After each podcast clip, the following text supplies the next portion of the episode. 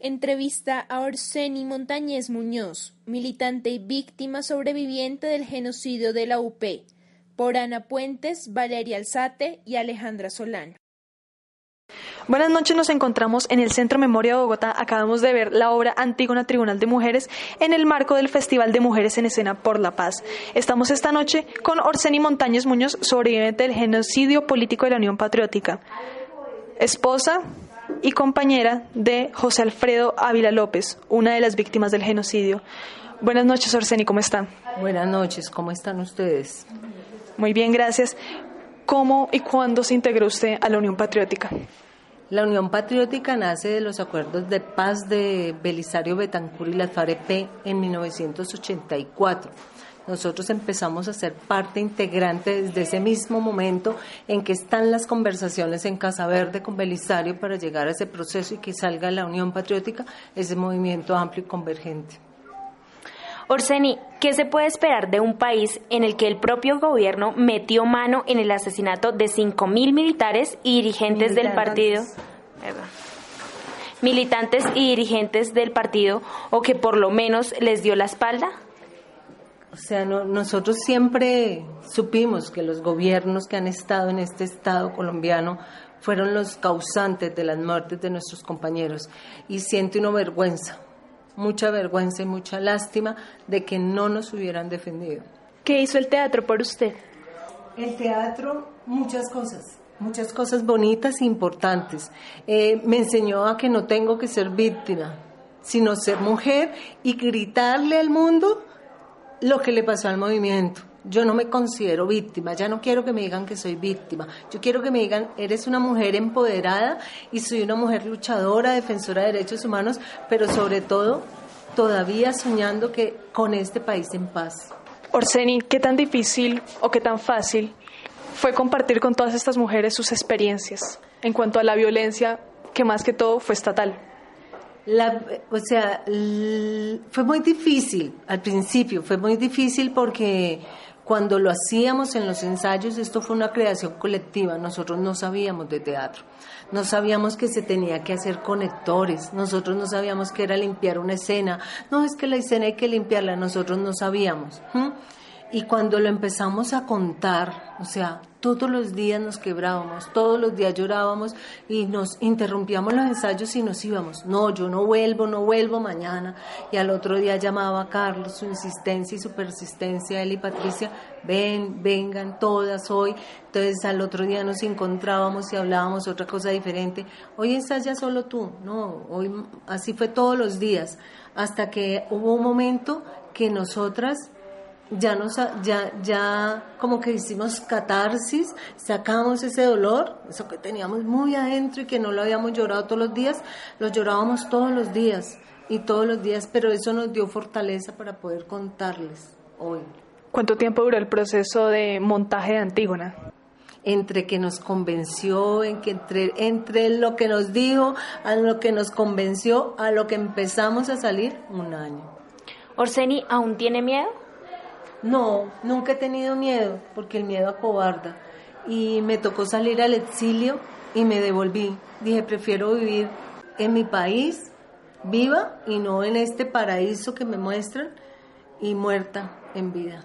Eh, bueno, uno de los puntos de la mesa de negociaciones en La Habana es el de la participación política. ¿Cómo sería posible lograr que sí funcione esta vez? Con respeto, con honestidad y con verdad y compromiso por parte del Estado de que va a respetar a esos hombres y esas mujeres de La Habana que creen su movimiento político, con ese respeto que todas merecemos y todos los que estamos en este país y creyéndole a este proceso de paz. Orseni, quizá la pregunta más difícil es ¿por qué los mataron?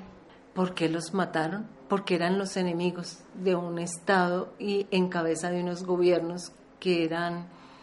Mm, con una, no nos dejaron pensar diferente, no querían que nadie pensara diferente a lo que es el neoliberalismo, eh, toda esa conformación de estos partidos liberales y conservadores que nunca, siempre hemos estado en el Frente Nacional y que nunca nos han dejado, por eso nos mataron, por, por querer la verdad, pero querer también la justicia, pero por querer un paz un, un, país con justicia social, porque todos fuéramos incluyentes en este país, por eso nos mataron.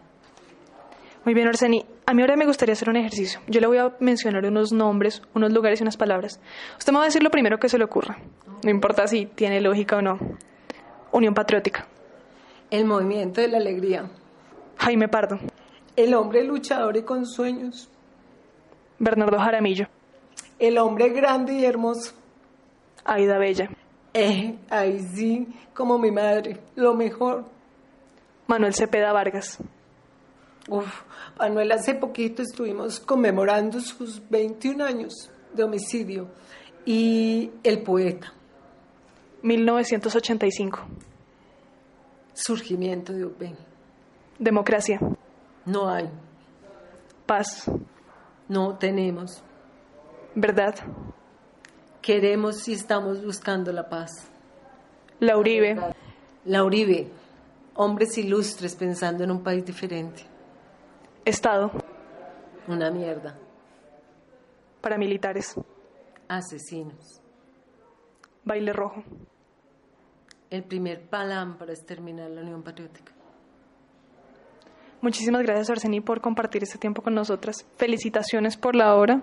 Las queremos seguir viendo, las queremos seguir escuchando, las queremos ver luchando todos los días.